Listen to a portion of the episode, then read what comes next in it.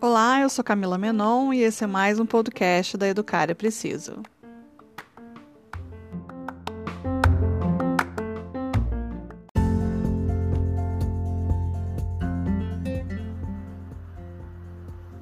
Olá, o episódio de hoje é a gravação da live que eu fiz com a psicóloga Fernanda Perim sobre o equilíbrio entre permissividade e autoritarismo. Para mais informações sobre esse assunto, consulte o material que está salvo lá nos destaques do Instagram como Auto versus Perma, que é autoritarismo versus permissividade. E se você gostou do conteúdo, não esquece de compartilhar. Confere a nossa conversa. Oiê. Oi, tudo bom? Tudo bom? Tudo bom e você? Tudo bem, eu tô. Você tá me ouvindo bem? Tô. Todo um mundo está ouvindo bem, Ananda, gente? Vocês estão me ouvindo bem, gente? Tive um Não, tá bom. geralmente a principal, a principal diferença é que eu falo alto e no fone eu vou falar mais alto e as pessoas vão falar que você tá falando baixo. Mas dá para ouvir ela, gente. Me deem o, o, retorno aí, por favor. Dá. Tá, tá ótimo. Então, Vamos começar então. Nanda, muitíssimo obrigada pela sua disponibilidade de estar aqui para a gente conversar. Acho que vai agregar bastante o que a gente vem. Vamos tentar de de uma forma é, mais fácil das pessoas entenderem e tirar um pouco, desmistificar algumas coisas dessa parte de autoritarismo e de permissividade. A live vai ficar gravada por 24 horas. É, a ideia é de ter uma conversa mais curta, entre 30 e 40 minutos, que antes vocês sempre pediam, falavam que as lives eram muito longas, então eu estou trazendo essas propostas. Para quem entrou é, pelo canal da Nanda, eu sou Camila Menon, sou a pessoa por trás do Educar é Preciso. É, a minha ideia com a Educar é de trazer perspectivas diferentes sobre a primeira infância, sou especialista em, em primeira infância, e eu sempre gosto de trazer é, um outro jeito de olhar a criança, né? Como a criança vê o mundo e gosto de trazer profissionais que são alinhados com esse pensamento também de focar na criança. Por isso eu convidei a Ananda para estar tá aqui para a gente estar tá fazendo, tendo essa conversa. Então, se apresente, por favor, para as pessoas. Tá bom, ótimo. Gabriela, muito obrigada, obrigada pelo convite. É, eu sou Fernanda Perim, eu sou psicóloga, eu tenho um perfil chamado Psimama, que é um perfil que traz, é, na verdade, eu comecei trazendo a proposta de puerpério, né, primeiro ano de vida, tudo mais. E aí, conforme os meus filhos cresceram, eu fui é, tendo demandas diferentes, falando sobre assuntos diferentes, e cada vez que eu falava de cada um desses assuntos, as pessoas mostravam muito interesse por cada um dos assuntos. Então, cada vez mais eu vou falando de assuntos é, que têm relação com a, a, criança em desenvolvimento, né? Então, ainda tem bastante. Tá dando para me ouvir bem, Camila? Tá, eu tô te ouvindo bem. Gente, a diferença entre a minha voz e a da Nanda vai ser porque eu tô de headphone, né? Eu tô de, de fone, então fica mais forte. É, e porque eu falo alto também, mas tá dando pra ouvir direitinho, não tá chiado, não tá nada. Se sumir a, a voz de uma de nós duas, vocês avisem. Mas essa é a principal diferença da, da voz dela, tá? Mas dá é, dando pra ouvir eu, direitinho. O, o telefone que eu tenho agora, ele é novo. E aí o fone dele não é igual ao anterior. Então, se eu, por algum motivo, não tô com ele por perto, dessa vez ele ficou no carro. E eu esqueço, porque antes eu tinha. Não, mas dá para ouvir, não precisa se preocupar, dá para ouvir direitinho, não tem problema. Bom, então, Gente, vamos. É, Ai, desculpa, pode falar. É isso. Eu falo de todos esses temas e, e, e, e cada vez mais eu, eu, surge um assunto, eu estudo bastante sobre esse assunto e trago ele da forma mais é, o mais comprovado, o mais embasado, o mais, enfim, humanamente é, colocado possível. Eu acho que é esse um dos grandes. Acho que das diferenças e da grande dificuldade que a gente vê na internet hoje, gente, porque tem muito conteúdo aleatório, mas que são poucas pessoas que são preocupadas realmente de trazer é, o científico junto com a história, né? E não simplesmente o achismo. Eu acho que essa é a diferença quando a gente, quando você encontra profissionais, é, porque a gente não, a gente combina nossa educação com a nossa experiência, não é simplesmente o que a gente acha que deve ser feito, e sim o que a gente já presenciou, o que a gente estudou, e acho que é, uma, é, um, é um grande ponto que vocês devem levar em consideração quando a gente traz alguma informação para vocês. É, para começar, eu acho muito importante a gente deixar bem claro o que é o autoritarismo uhum. e o uhum. que é a permissividade uhum. e desmitificar um pouquinho do que as pessoas entendem sobre isso. Eu gostaria até de um pouco mais além, de trazer um pouco das crenças, de por que a gente acha que alguns comportamentos são tão normais. É... Para começar, eu queria lembrar que toda a nossa história ela vem com exemplos nítidos e claros de autoritarismo. Desde que o mundo é mundo, então não é desde, não é por causa da minha mãe ou da minha avó, é desde que o mundo é mundo, a gente teme o poder. Né? Então você tem que respeitar fulano, porque senão algo ruim vai acontecer. Você tem que respeitar o rei, porque senão ele vai cortar a sua cabeça. Você tem que respeitar a igreja, porque senão você vai para a fogueira. Você tem que respeitar o, o governante blá blá, porque senão você vai para a câmara de gás vai é umas coisas tipo, nossa, Camila, mas por que você está indo tão assim, né, de morte, falando de morte? Porque é daí que vem a ideia do autoritarismo, que a gente tem que castigar, que a gente tem que humilhar para se ter poder. Então, quando você é, tem essa ideia de que para você ter o poder, você precisa humilhar, castigar, e você precisa mandar de uma forma em que eu faço isso e você simplesmente obedece, isso é autoritarismo. Quer acrescentar alguma coisa, Nanda, nesse, não, nesse começo do autoritarismo? Não. Aí as pessoas acham, não, mas se eu não, se eu não, não mando aqui, quem é que vai mandar? Como é que a pessoa vai me respeitar? E aí entra o que a gente chama de autoridade, que é o equilíbrio. Eu vou já na meio que na ordem para as pessoas seguirem a minha ideia.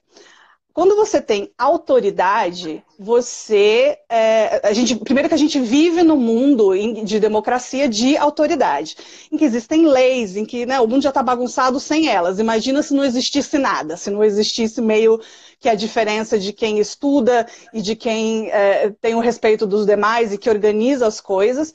É, como, seriam, como, como, seria a nossa vida.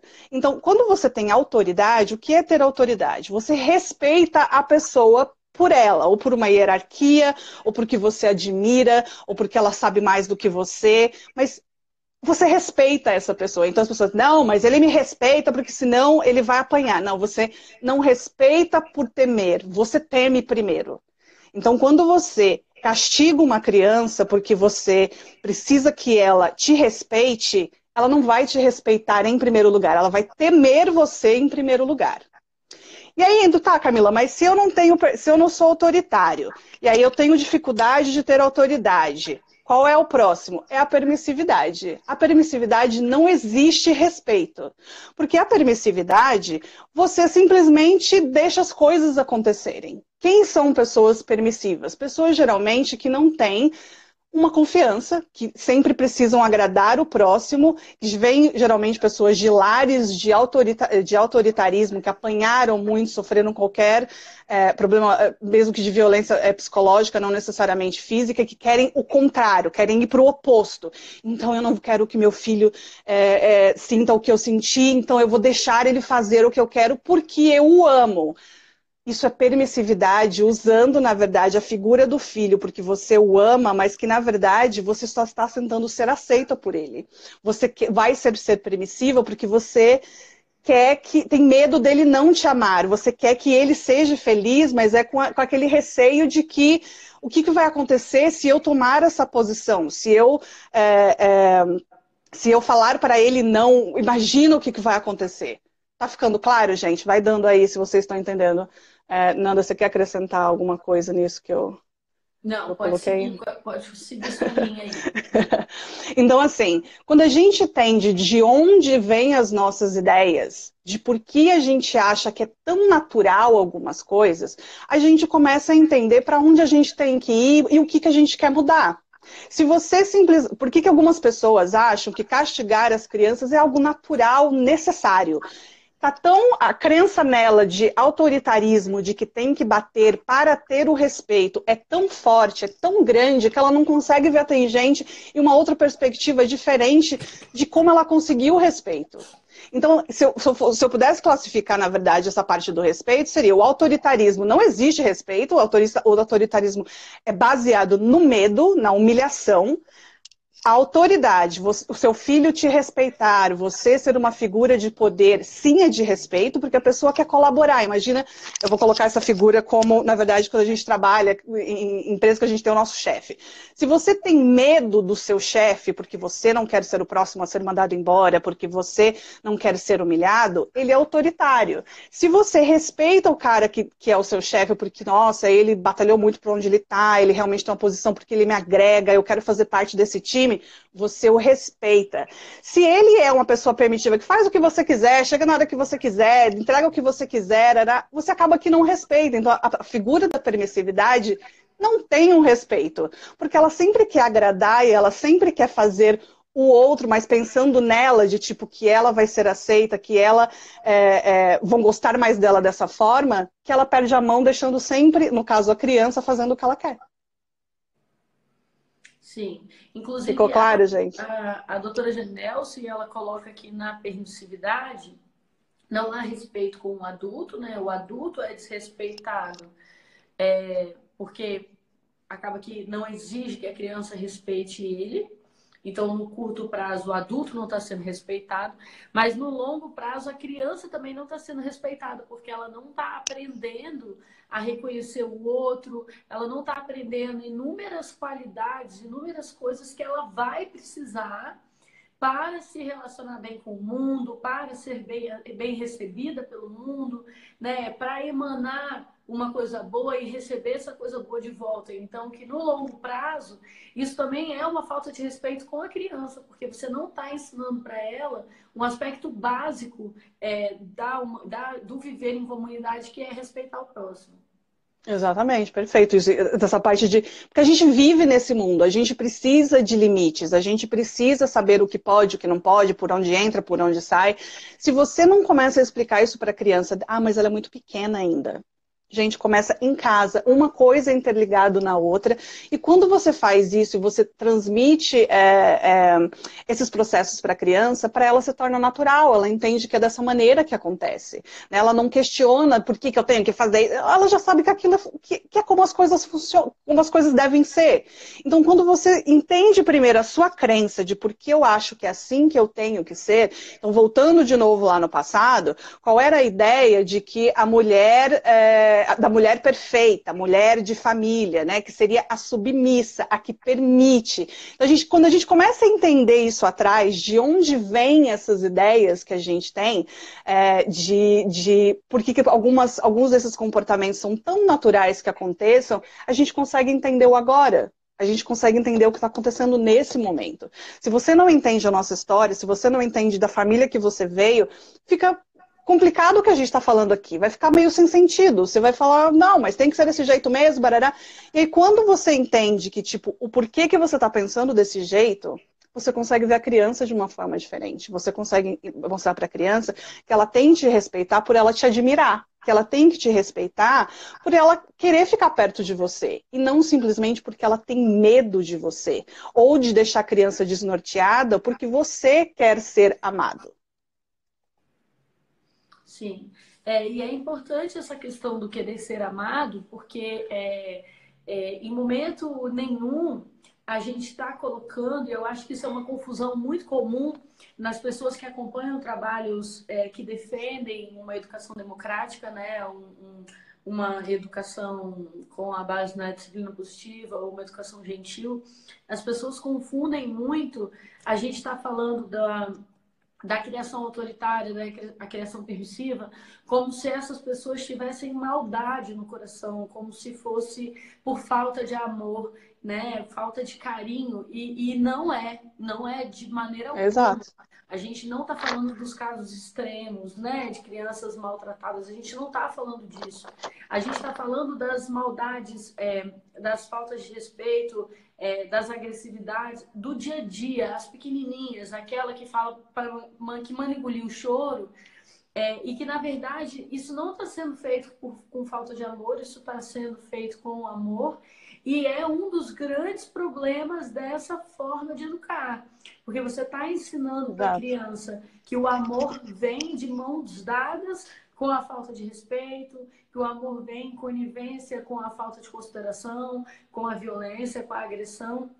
Então, quando você olha para uma criança e manda ela engolir o choro dela, você tá, né, quando você bate numa criança e você fala que está batendo por amor, ou que está doendo mais em você do que na criança, na verdade você está ensinando para essa criança que é através da violência que se ama, que é através do desrespeito, é calando o outro que a gente ama, e, e isso é uma informação subliminar, não é uma informação direta, é uma informação indireta, que é passada para essa criança que carrega isso para ela enquanto uma verdade, ela leva para os relacionamentos dela, ela não vai levar isso só para o relacionamento com os coleguinhas de sala, ela não vai só levar isso para o relacionamento com a professora, ele vai levar também isso para os relacionamentos na vida adulta, vai levar isso para os relacionamentos amorosos, e isso vai crescer com a pessoa, as crenças que ela vai criar, os mitos que ela vai colocar na cabeça dela, e isso tudo se torna é, problemas muito graves na vida adulta e geralmente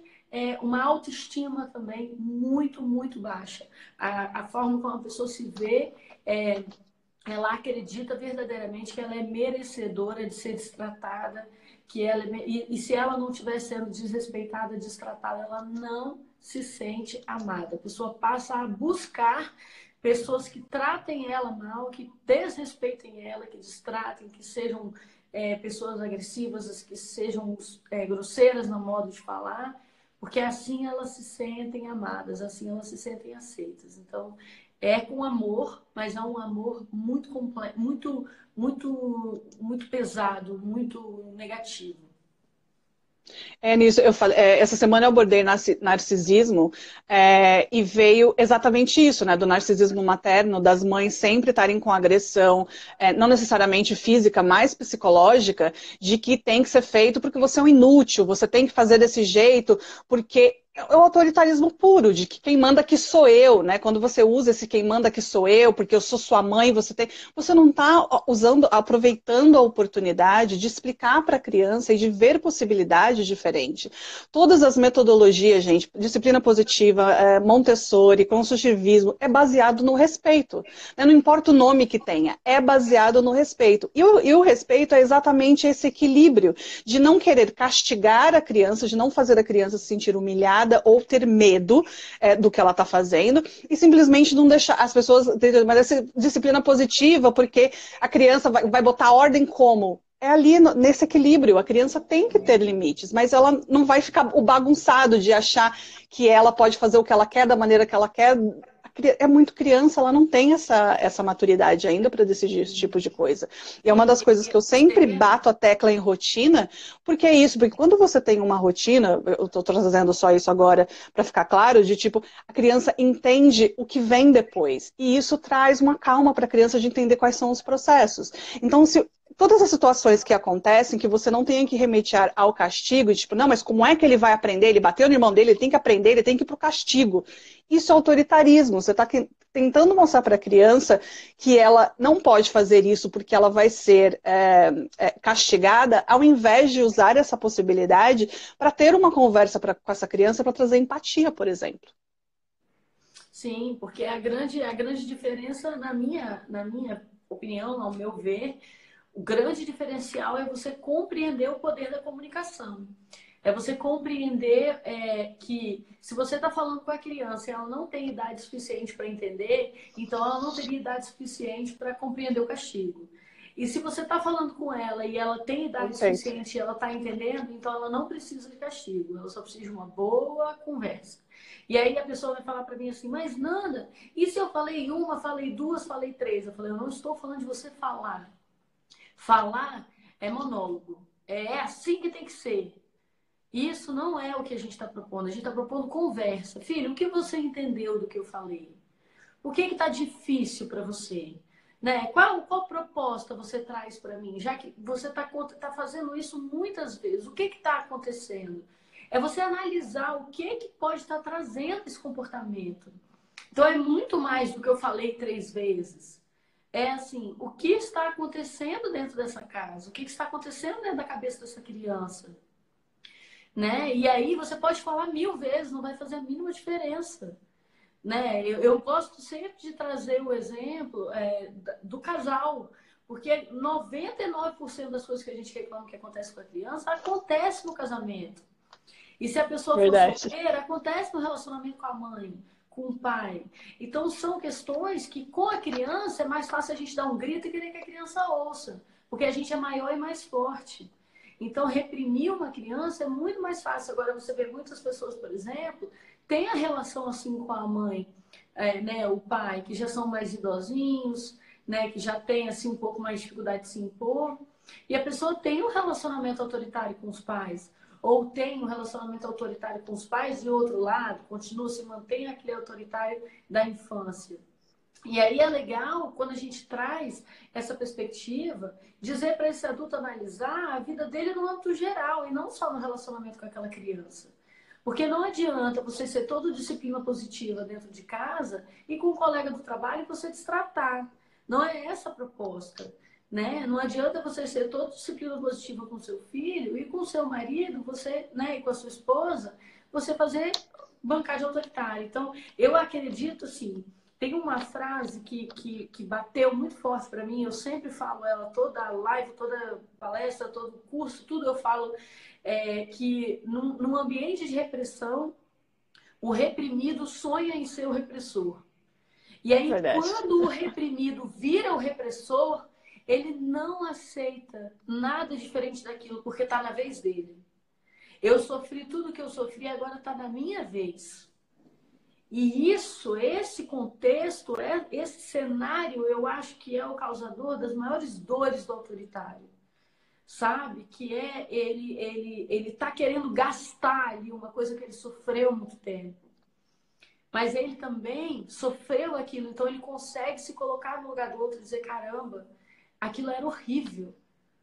Por isso que é tão importante a gente dar a voz à criança e dizer assim: Lembra quando era você, como a disciplina positiva traz? Ajoelha aqui na minha frente lembra como que era quando era você vendo uma pessoa enorme gritando e apontando o dedo no seu olho, no seu nariz, fazendo assim? Sente dentro de você qual a mensagem que está chegando, porque naquela época, quando você vivia isso, você não tinha maturidade suficiente para criar a quantidade de conceitos que você tem hoje.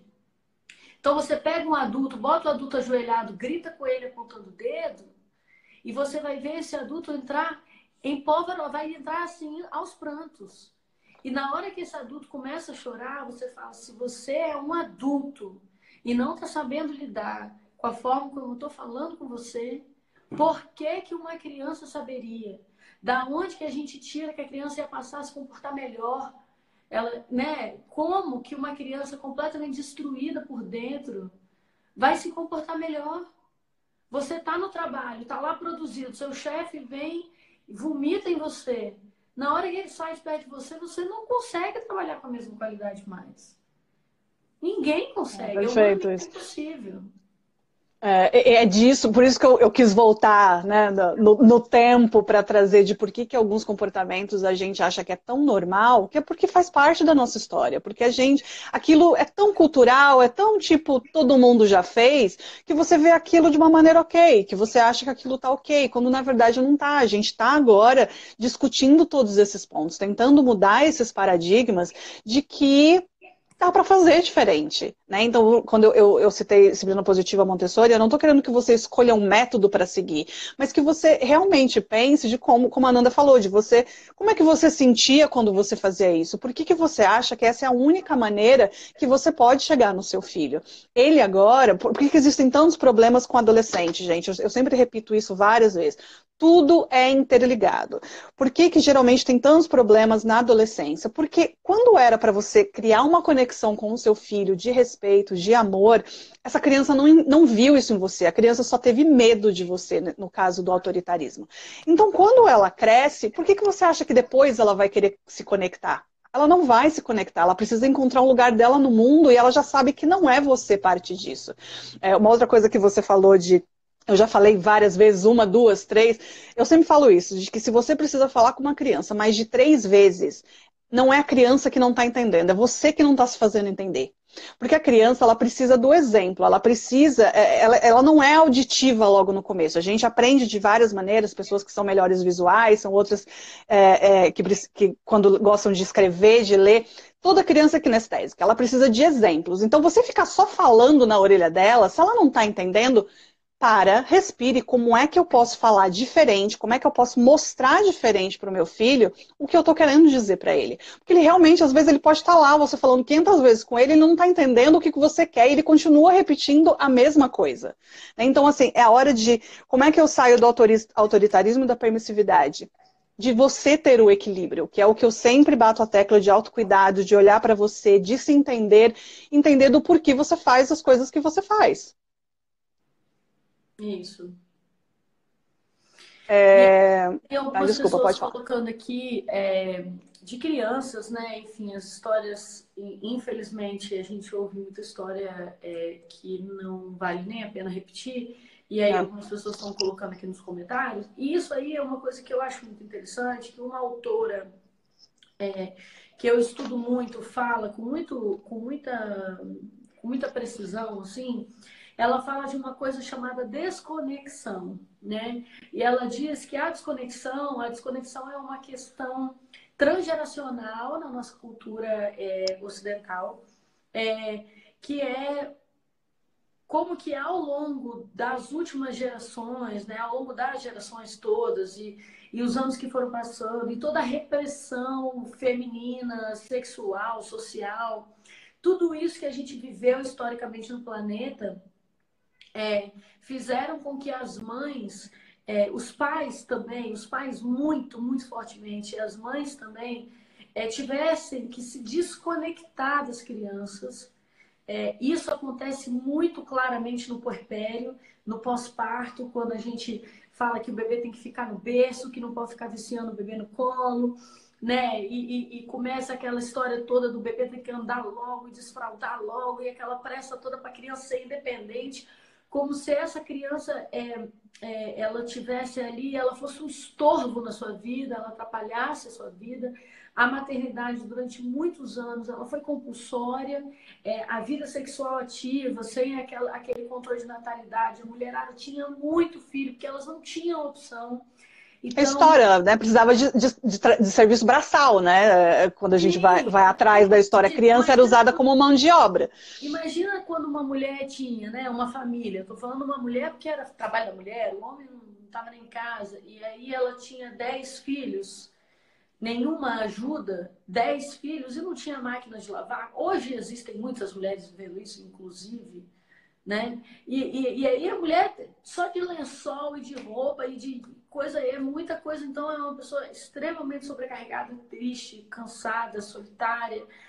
E essa pessoa não tem energia libidinal, ela não tem energia corporal para dedicar a esse outro ser que é o filho. E aí esse filho, ele não tem para essa pessoa o significado é, amoroso, gentil, o significado é, é, esse amor incondicional, ele não vem da mesma forma. Entende? Exato. Então, são pessoas que têm muita dificuldade de se relacionar e têm muita facilidade de agredir. E todas as, as raivas, as frustrações, tudo que essa pessoa tem de ruim na vida dela, infelizmente, ela acaba jogando em cima da, daquele ser extremamente frágil que tem ali na, na frente dessa pessoa, porque é uma fonte fácil. É simplesmente uma pessoa que pequena, indefesa, reclamar, né? E aí nesse momento para essas pessoas a única a única ferramenta que a gente tem para alcançar essas pessoas é o amor. É a única. Não adianta você brigar com essa pessoa, não adianta você a única forma é, é, é você chegar até essa pessoa e mostrar para ela a oportunidade que ela está perdendo de se curar de tudo isso, é, se relacionando bem com essa criança. Né? É nisso, naquela parte que você falou de, de do puerpério, de de, se, de separar da criança, na verdade, no, quando ela mais precisa, né? Porque já tem estudos provados, aquela coisa toda, principalmente nos três primeiros meses, a criança nem sabe que nasceu ainda, né? E de ver a criança realmente como um estorvo, né? A sociedade vê a criança, ah, criança entrando, criança no restaurante, hum, eu quero paz, hum, tem a criança no avião. E não considerarem a criança como um ser, digamos assim, né? Tá, esse pingo de gente, quando tá achando que é gente, né? Por, por ser tão pequeno. Então, enquanto a gente não parar de ver a criança realmente como né, algo para se carregar, algo que uma boca para comer e começar a olhar a criança com as necessidades dela e começar a se perguntar de o que eu estou contribuindo para essa criança, como eu estou formando, ajudando essa criança a formar o eu dela, que criança ela, que pessoa ela será da maneira que eu estou ensinando as coisas para ela tem que começar a autocrítica, gente. Tem que começar a se perguntar do o que você está fazendo vai causar lá na frente. Para de olhar simplesmente só para o momento de tentar resolver problemas, né? Que as pessoas sempre ficam e eu fico brincando. Ah, me dá uma dica. Eu falo, não tem dica, linda. Tem que estudar, tem que entender o porquê atrás das coisas, tem que. E é muito longe porque é tudo interligado. Quando você entende os porquês de por que meu filho, eu falo, falo, falo e ele não está me obedecendo. E você vai, que é de repente porque você já está muito nervosa e você já está sem paciência e você não está entendendo é, a necessidade dele por trás ou porque você está falando de uma maneira que ele não te entende. Quando você entende os porquês, as coisas ficam muito mais claras e você para de querer exigir esse respeito da criança que venha nessa, nessa forma de medo e começa realmente a ter esse equilíbrio de querer trabalhar junto com essa criança, de, de fazer essa criança ver em você uma figura de, de segurança, uma figura de que ela pode contar com você para o que, que ela precisar, sem ter medo do que vai acontecer com ela. Sim. E aí é interessante, uma coisa eu acho que é muito importante da gente falar. É, tá, tá ruim o áudio? Não, tá bom. Ah, é, que eu acho que a gente acaba esquecendo também de falar é que assim é muito difícil, a gente sabe que é difícil, quem tem filho sabe, quem tem mais de um sabe mais ainda, quem tem três, pelo amor de Deus. A gente sabe que é muito difícil, porque a gente está trabalhando o dia inteiro e, tá, chega em casa e a gente está cansado e a criança está precisando muito da gente, muito. A maior parte dos brasileiros não tem condição de largar emprego para ficar por, né, por conta da criança, a maior parte. É, os que fazem isso também lá, tem uma cacetada de coisa para fazer em casa, é muita coisa, o trabalho de casa não acaba nunca. Fim das contas, nós temos pais extremamente estressados, extremamente cansados e crianças extremamente carentes e que quando não conseguem a atenção que elas precisam, elas vão ficando cansadas, elas vão ficando irritadas. E isso vai tornando a criança cada vez menos amável. Porque a criança começa Perfeito. a se comportar de uma forma nada amorosa, nada amável. E é muito, muito, muito difícil você chegar para um pai e para uma mãe cansado, que não dorme bem, que trabalha o dia inteiro, que não sei o quê, olhar e falar, nossa, mas é só você tratar com carinho. Isso é muito simplista. Porque não é só isso. A criança chega. Olhar a realidade total da família. E começa a se comportar de um jeito que, que te irrita e começa a alcançar aquele nível dentro do seu coração que você já está a ponto de explodir e que você já nem lembra mais o tanto que você ama aquela criança, de irritado que você está estressado. É muito difícil, é muito difícil e, e em momento nenhum a gente está dizendo que isso é uma coisa fácil de fazer. Não, não é, muito difícil, né? Eu sempre brinco que criar crianças é fácil, educar é muito difícil.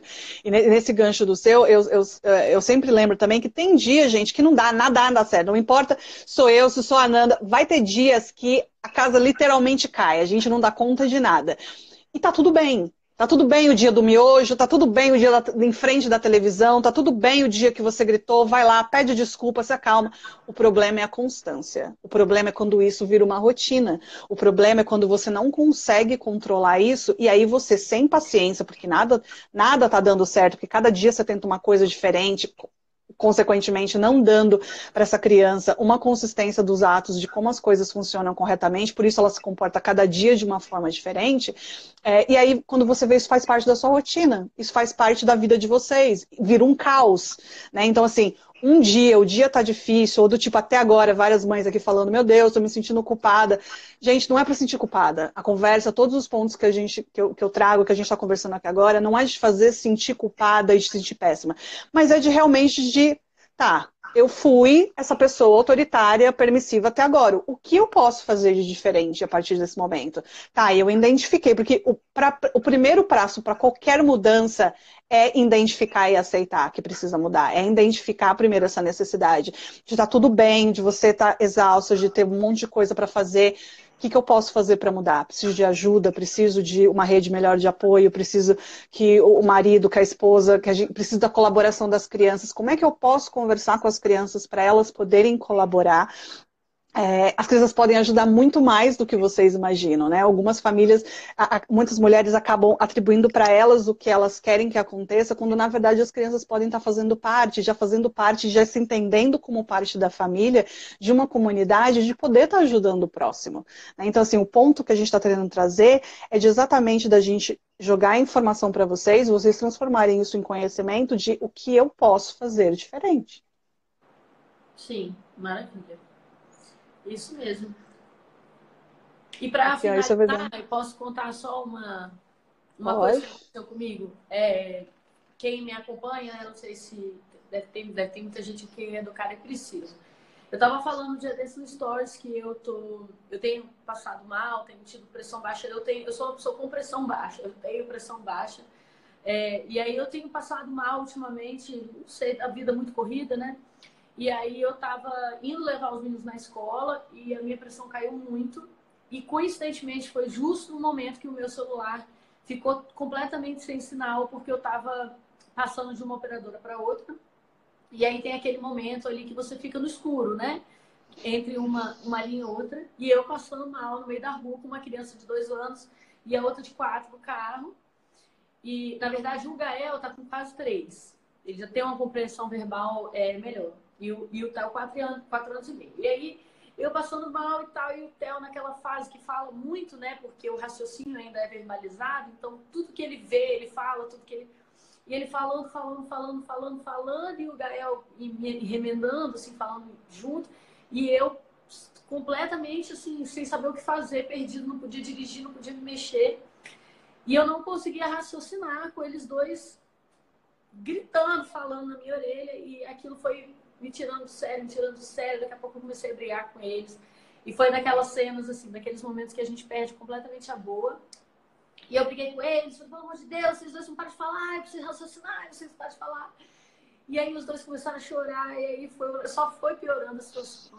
O caos. E aí chegou um momento que eu, que eu pensei assim, eu preciso de mandar essa mensagem melhor para eles. Como que eu vou fazer para alcançar essa para eles entenderem o que está acontecendo. Aí eu parei, né, parei o carro numa vaga, tirei o meu cinto, olhei para trás. E aí eu falei assim, gente, vamos todo mundo falar baixinho agora. Por favor, vamos todo mundo falar baixo. E aí eu comecei a falar muito baixo com eles. E aí eles foram junto comigo. E aí eu falei, eu tenho uma coisa muito importante para falar para vocês. Então eu preciso que vocês façam silêncio. Aí os dois ficaram olhando para mim assim, tipo, mamãe tem uma coisa muito importante para falar. Eu falei, gente, eu tô passando muito mal. Eu tô com muita dor de cabeça e eu tô e eu não tô conseguindo pensar. Então eu preciso de pedir ajuda pro papai. A gente tem que pensar em formas de a gente pedir ajuda pro papai, sendo que o celular não tá funcionando. E aí eles começaram a dar um monte de ideia de criança, de, enfim, aquele monte de ideia maluca. Eu falei, olha, muito obrigada pelas ideias de vocês, mas agora eu vou pegar as ideias, vou considerar as ideias de vocês, mas agora eu preciso que vocês façam silêncio para eu pensar o que é que eu vou fazer. E aí os dois ficaram em silêncio. Eu olhei para frente, respirei profundamente. Aí o Gael foi falar alguma coisa, aí o Theo falou assim: Gael, não pode fazer barulho agora, a mamãe tá pensando. Aí o Gael falou assim, desculpa. E aí os dois ficaram quietos. Lógico que isso durou assim, dois minutos, sabe? Mas nesses dois minutos eu consegui, assim, pelo menos dar. Já é muito difícil para eles, né? Fazer uma criança ficar quieta, parada, sentada, em silêncio, é muito para eles. eles. Eles não estão preparados para isso. Eles não são feitos para isso. E aí eu fui e, e, e fui pensando, e aí a partir daí, por mais que eles não conseguissem ficar parados em silêncio, eles consideravam o tempo inteiro o que eu tinha falado. Então, eles me ajudaram dentro das limitações dele. E às vezes eu vi, assim, que para eles estava sendo difícil, sabe? Assim, eles estavam tentando fazer silêncio, eles estavam tentando é, não não atrapalhar e, e para eles foi um sacrifício, assim.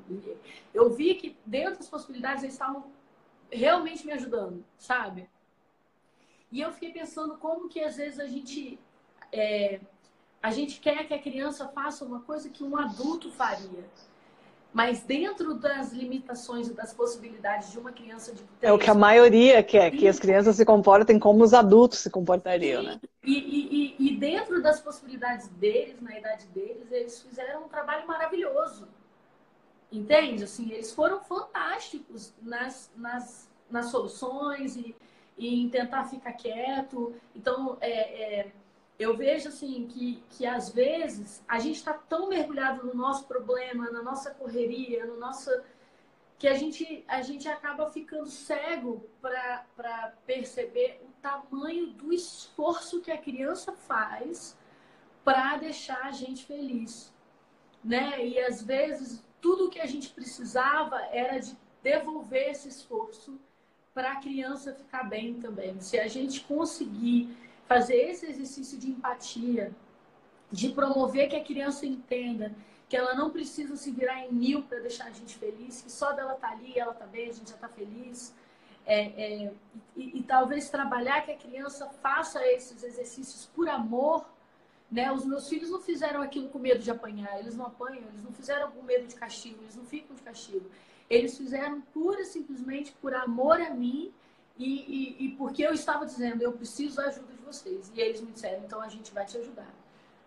É, é, é, perfeito essa, essa, esse exemplo que você deu, que você deu, porque o que, que a gente tra... o que, que a gente consegue tirar disso? Ela poderia ter virado para trás, batido neles e calem a boca, porque eu tô aqui resolvendo, blá, blá, blá, ela podia ter ficado lá louca, sem raciocinar, provavelmente desmaiando, com as crianças gritando e chorando do lado de trás, porque ah, eles não vão entender, eles não vão, ai, coitados, né? Eu que tô com o meu problema.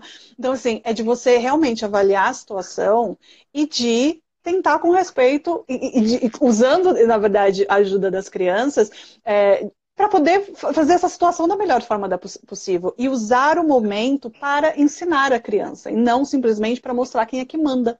Eu acho que é, é, muito importante isso, de olhar o outro, olhar a criança e, esquecer, às vezes, em algum momento, você, é, porque ela não vai conseguir te dar o mesmo retorno que você está esperando de um adulto, que você esperaria é, de uma resposta de, de, uma, de um colega de trabalho, do seu marido, é, e de olhar que ela é uma criança de dois, de apenas três, apenas quatro anos, que está tentando o melhor dela ali de sobreviver, é, e se adaptar e fazer parte do, do mundo e da família família dela. Isso, exatamente. Gente, a gente poderia ficar aqui mais uns cinco dias falando sobre isso, mas já passaram 40 minutos voando. Alanda, muitíssimo obrigada. Espero que a gente tenha. É clareado um pouco, trazendo um pouco de clareza para vocês é, dos pontos por trás da agressividade e da permissividade. É, de que, de novo, a ideia não é que você ache um, um, método que você tenha que seguir, porque você tem que fazer isso ou fazer aquilo. É de você encontrar equilíbrio em você. É de você começar a se questionar de, das suas ações, de porque você acredita em determinadas coisas. E de começar a realmente olhar a criança para as necessidades que ela tem e que ela precisa de você ali naquele momento para poder estar tá aprendendo. Né? Então, assim, muito muitíssimo obrigada a todos vocês, eu, Nanda, eu, mais uma vez. Para finalizar, é, um exercício, né? Você querendo encontrar esse, esse equilíbrio, o exercício que eu proponho é o que a, a gente falou desde o começo. Na, no momento que você estiver agindo, você se faça duas perguntas. Eu estou respeitando e eu estou sendo respeitada? Essa é a grande Perfeito. questão. E lembrar que se caso você não estiver respeitando, caso você não estiver se sentindo respeitado, sempre ir pelas vias do amor e do respeito buscar isso. Então, se você não está se sentindo respeitado, gentilmente, amorosamente, trazer para essa pessoa o seguinte: você não está me respeitando, eu não estou gostando, deixa eu te mostrar como que eu gostaria de ser tratada. Perfeito. Acho gente, que... muito obrigada. Boa tarde para vocês, Nanda. Beijo. Obrigada novamente. Muito obrigada. Beijo, gente. Tchau. Tchau.